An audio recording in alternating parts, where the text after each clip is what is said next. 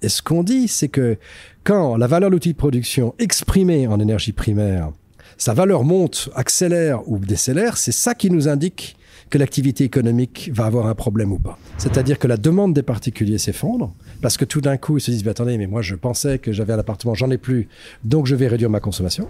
Si on regarde de près, Qu'est-ce que dit le marché sur les banques chinoises? Rien du tout. Mais je pense que quelque part, les États-Unis n'ayant pas fait ça en 2008, j'ai l'impression qui serait bien content qu'il y ait la même chose qui arrive aux Chinois. Donc la croissance chinoise, elle ne sera pas 6 ou 5, elle sera plus basse que ça. Didier Darcé, bonjour, merci d'être avec nous aujourd'hui. Bonjour Richard. Euh, tu as écrit un papier, euh, La croissance en risque, et notamment ça parle d'inflation récessionniste, et ça ben, on repense au cadran de, de GAFCAL initiaux, donc tu vas rappeler ce que c'est, et euh, en quoi est-ce que c'est un problème euh, d'avoir un régime inflationniste en période, enfin pour la croissance?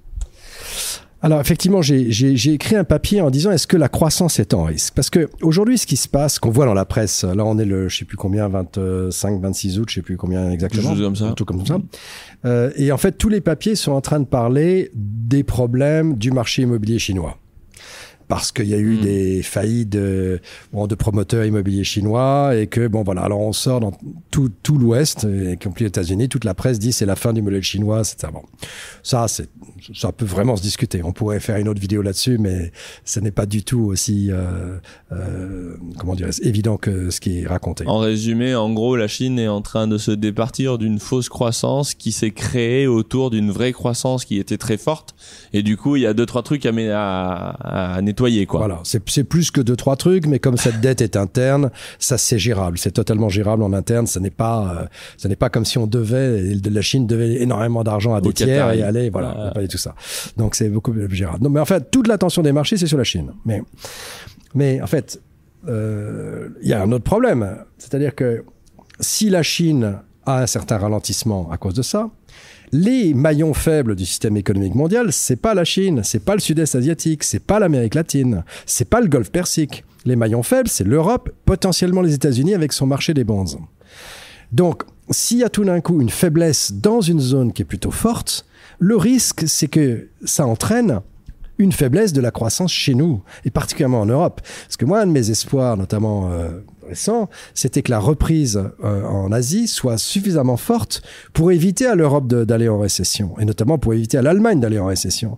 Mais on a vu que la reprise chinoise était beaucoup moins forte qu'attendue. Donc en fait, l'Europe, si cette zone-là marchait bien, serait en meilleure position que les États-Unis. Hmm. Bon, donc le problème central, c'est le risque. On est en période de croissance relativement forte dans le monde, même si ça va pas très bien en Europe en Allemagne du moins, mais ça va plutôt pas trop mal ailleurs.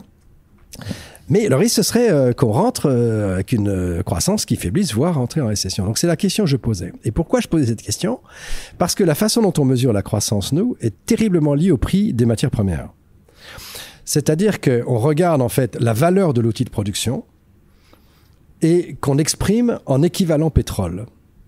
La valeur de l'outil de production, pour nous, c'est le marché des actions. Mmh. Et l'équivalent pétrole, c'est le prix du pétrole. Et ce qu'on dit, c'est que quand la valeur de l'outil de production exprimée en énergie primaire, sa valeur monte, accélère ou décélère, c'est ça qui nous indique que l'activité économique va avoir un problème ou pas. Hmm. Donc ça veut dire que quand le prix du pétrole monte, il y a un gros risque, selon nos mesures, qu'on ait un ralentissement économique fort. Et ça, on le vérifie depuis fort, fort, fort longtemps. Or, ce qui s'est passé récemment, c'est que le pétrole est passé de 65 à 85 dollars. Donc, c'est quand même une forte, une forte hausse. Et donc, la grande question qui se pose maintenant, c'est est-ce que cette hausse du marché euh, de l'énergie primaire a été trop forte ou a été absorbée par l'outil de production? Et ça, on n'en est pas certain. Et en fait, dans nos mesures, je ne peux pas te répondre aujourd'hui parce qu'on fera tous nos calculs, ils sont calés en fin de mois, parce qu'on a besoin de plein de choses, on peut pas les faire à l'avance. Mais c'est la question, à mon avis, centrale aujourd'hui. La question centrale n'est pas tellement est-ce que la Chine va imploser, ce que je ne crois absolument pas, mais est-ce que nous, on pourrait, à cause de la remontée du prix du pétrole, avoir tout d'un coup une situation qui était une euh, situation de boom inflationniste, est-ce qu'on pourrait placer, passer dans une situation de bust inflationniste, c'est-à-dire au ralentissement de la croissance avec toujours de l'inflation?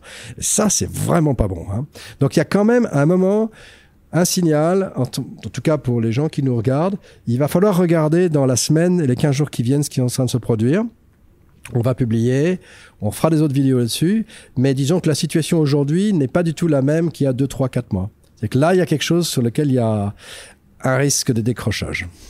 Et est-ce que tu peux rappeler justement en quoi une récession qui se produit en période d'inflation est bien pire qu'une récession qui arrive en période de désinflation? Bah oui, bien sûr, parce que c'est au cœur de notre euh, bah oui, parce que époque. Bien sûr, parce que quand vous avez euh, quand vous avez une récession, vous avez la baisse des profits, donc vous avez la baisse de la création de richesse. La production chute, etc. Donc les profits chutent. Et en même temps, quand cette situation inflationniste, c'est très embêtant parce que euh, si vous êtes du côté salarié, ça veut dire que probablement euh, un certain nombre de d'entre vous ne vont pas avoir d'augmentation de salaire, certains vont se faire virer. Donc ça veut dire que structurellement, la demande va avoir un problème, hein, va avoir moins de, de, richesse qui va être redistribuée. Si en même temps il y a de l'inflation, c'est-à-dire que cette richesse redistribuée est moins forte, mais son pouvoir d'achat baisse en plus. Donc vous avez un double effet qui est catastrophique. Ça, c'est du côté de la demande. Et du côté de la création de richesse pure ou des actifs, c'est très mauvais aussi, puisque vos actifs, c'est la capacité de, créer, de faire des profits, et en plus la capacité de les projeter dans le temps avec une valeur du temps qui est très bonne. Quand l'inflation monte, l'inflation bouffe la valeur du temps, grignote la valeur du temps. Donc si vous êtes à la fois avec une inflation qui vous grignote la valeur du temps et le aujourd'hui qui baisse, c'est-à-dire la récession, alors là, les actifs financiers de la même manière, prennent un, double coup de massue. Donc, les, le gros danger des marchés, c'est la récession inflationniste, ce qu'on appelle la stagflation, ce qu'on a connu dans les années 70, à un certain moment donné, qui a été très, très, très mauvais et qui a coûté extrêmement cher à la fois aux détenteurs d'obligations et aux détenteurs d'actions. Vous ne pouvez pas vous protéger ni avec des actions, ni avec des obligations. Hmm. La seule chose qui vous reste là-bas, à ce moment-là, c'est de l'or et du cash.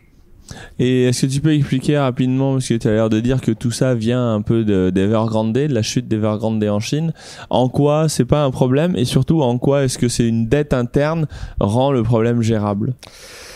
Bah, si tu regardes par exemple, si tu as une dette interne, ça veut dire que ça veut dire que certaines, certaines franges de la population du pays doivent de l'argent à d'autres franges de la population du pays. Donc tu peux très bien régler ce problème en faisant un transfert de richesse dans l'autre sens que tu peux faire par l'impôt, par des subventions, par des tas de mesures. En fait, il n'y a pas un problème structurel à avoir une dette interne qui est forte. C'est juste, bon voilà, c'est juste, il y a une accumulation de d'épargne dans, à un endroit, par exemple dans les grandes villes au détriment des campagnes ou dans les classes privilégiées au détriment. Ça se règle. Le régler ça n'est pas un problème financier. C'est un problème social. C'est un problème de politique sociale, de politique de redistribution de richesse. Donc ça, c'est pas un très grand problème. Par exemple, ce qui est un problème, c'est que quand vous avez, comme euh, en, Chine, des promoteurs immobiliers qui sont vraiment, qui ont pris trop de levier, euh, qui ont construit entre, alors dans les années 2000, ils construisaient 2 millions d'appartements par an, et puis ils sont montés à 8 millions. Donc évidemment, étant montés à 8 millions par an, ils se sont projetés à 10 millions. Et puis en fait, bah, ce qui se produit, c'est qu'ils arrivent un peu en fin de cycle euh, de, de, de croissance par l'immobilier des infrastructures. Et donc, euh, les promoteurs immobiliers se retrouvent avec euh, eh bien, finalement l'incapacité de vendre leurs trucs, de vendre leur appartement sur plan. Et puis, euh, et puis bah, évidemment, les épargnants qui se sont dit bah, je vous ai donné de l'argent, euh, j'aurai un appartement, ils font faillite, ils n'auront pas leur appartement. Donc le gros risque, il est au niveau euh, des particuliers, c'est-à-dire que la demande des particuliers s'effondre, parce que tout d'un coup, ils se disent bah, attendez, mais moi je pensais que j'avais un appartement, j'en ai plus, donc je vais réduire ma consommation. Et l'autre risque, c'est les banques. C'est-à-dire que les banques qui ont prêté hmm.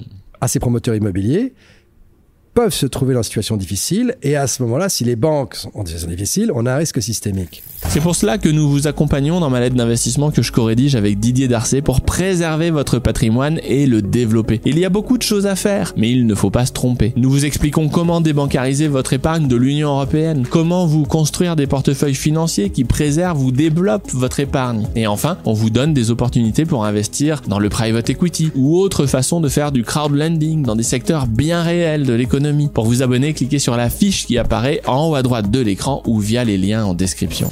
Ok, ça c'est la vision catastrophique. Mais maintenant, si on regarde de près, qu'est-ce que dit le marché sur les banques chinoises? Rien du tout. Il se passe rien. Donc le marché n'a pas peur. N'a pas peur. Qu'est-ce qui se passe au niveau des activités qui sont hors immobilier? Ça va très bien, merci, en Chine. Bon, alors bon, ok. Euh, Qu'est-ce qui se passe au niveau, euh, par exemple, euh, de la vente de voitures automobiles? Ça va très très bien, merci. Donc l'activité hors immobilier va très bien. C'est l'immobilier qui va pas bien. Ah oui, mais il arrive sur les banques. Oui, mais les banques, elles sont nationalisées. Il n'y a pas de problème. C'est juste l'État qui peut décider que voilà. Donc la seule chose que doit faire l'État, c'est simplement garantir les garantir les dépôts. Et est-ce oui voilà et c'était ma question est-ce que la Chine c'est pas un test de, de capitalisme libéral? Hmm. est-ce qu'ils vont laisser les promoteurs faire faillite ou est-ce qu'ils vont les sauver parce que too big to fail ou je ne sais quoi? On va voir moi je pense Est-ce qu'on va tuer l'actionnaire qui effectivement mérite de perdre son capital euh, dans Evergrande quoi? Je sais pas ce qu'ils vont faire mais ce ne, ils, peuvent laisser euh, ils peuvent laisser Evergrande faire faillite euh, et par exemple aider des repreneurs à terminer les appartements des gens. Ils peuvent laisser les actionnaires faire faillite. Ça, c'est pas un problème. Euh, c'est ce que n'a pas fait les États-Unis, par exemple, en 2008. voilà, mais la question, c'est un peu un test. S'ils ben le font pas, c'est c'est pas bon, quoi. Exactement. Mais je pense que quelque part, les États-Unis n'ayant pas fait ça en 2008, se retrouvant euh, 15 euh, ans plus tard dans une situation qui n'est pas très florissante, euh, j'ai l'impression qu'ils seraient bien contents qu'il y ait la même chose qui arrive aux Chinois. C'est ça mon impression. La ah, presse est en train de dire, en train de fantasmer un 2008 à la chinoise. Ouais, pour leur faire la nique, quoi. voilà. Ah ouais, bah oui, bah, bah, vous aussi, vous avez vu. Voilà. vous, êtes pas, vous êtes aussi. Disons, disons que c'est psychologiquement possible que la presse soit dans, dans ce temps-là. Par contre, de, de, façon objective sur les marchés, euh, les bonds, euh, bon, ils ont, ils ont. Et puis, si on avait vraiment un risque absolument catastrophique comme ça, euh, bah, normalement, euh, on aurait un marché obligataire qui se tiendrait beaucoup mieux que ça, euh, même aux États-Unis parce qu'on se dirait bon c'est parti pour la récession mondiale etc donc moi ce scénario catastrophe en Chine je n'y crois pas. J'y crois pas. Et, euh, et en plus je pense qu'il est gérable. Par contre je pense il est gérable. Donc il ne sera pas une catastrophe selon moi. En revanche c'est vrai qu'il va quand même peser. C'est-à-dire qu'il va peser sur la croissance chinoise. Donc la croissance chinoise, elle ne sera pas à 6 ou à 5, elle sera plus basse que ça. Mais si elle est plus basse que ça, est-ce que c'est un problème pour les Chinois? Bah, À mon avis, non, puisque euh, il y a encore quelques années, il y avait à peu près entre 5 et 10 millions de, de nouveaux Chinois qui rentraient sur le marché du travail. Aujourd'hui, ça commence à être négatif. Donc s'ils ont une croissance entre 3 et 4, il n'y a pas de problème. Ceux qui vont en pâtir, c'est nous, c'est pas eux. Parce qu'on compte sur le moteur économique chinois qui passe du hors-bord au petit bateau tranquille. Exactement, c'est ça, c'est ça. C'est finalement le problème va peut-être encore une fois nous retomber sur la tête. Voilà. Merci beaucoup Didier. Merci.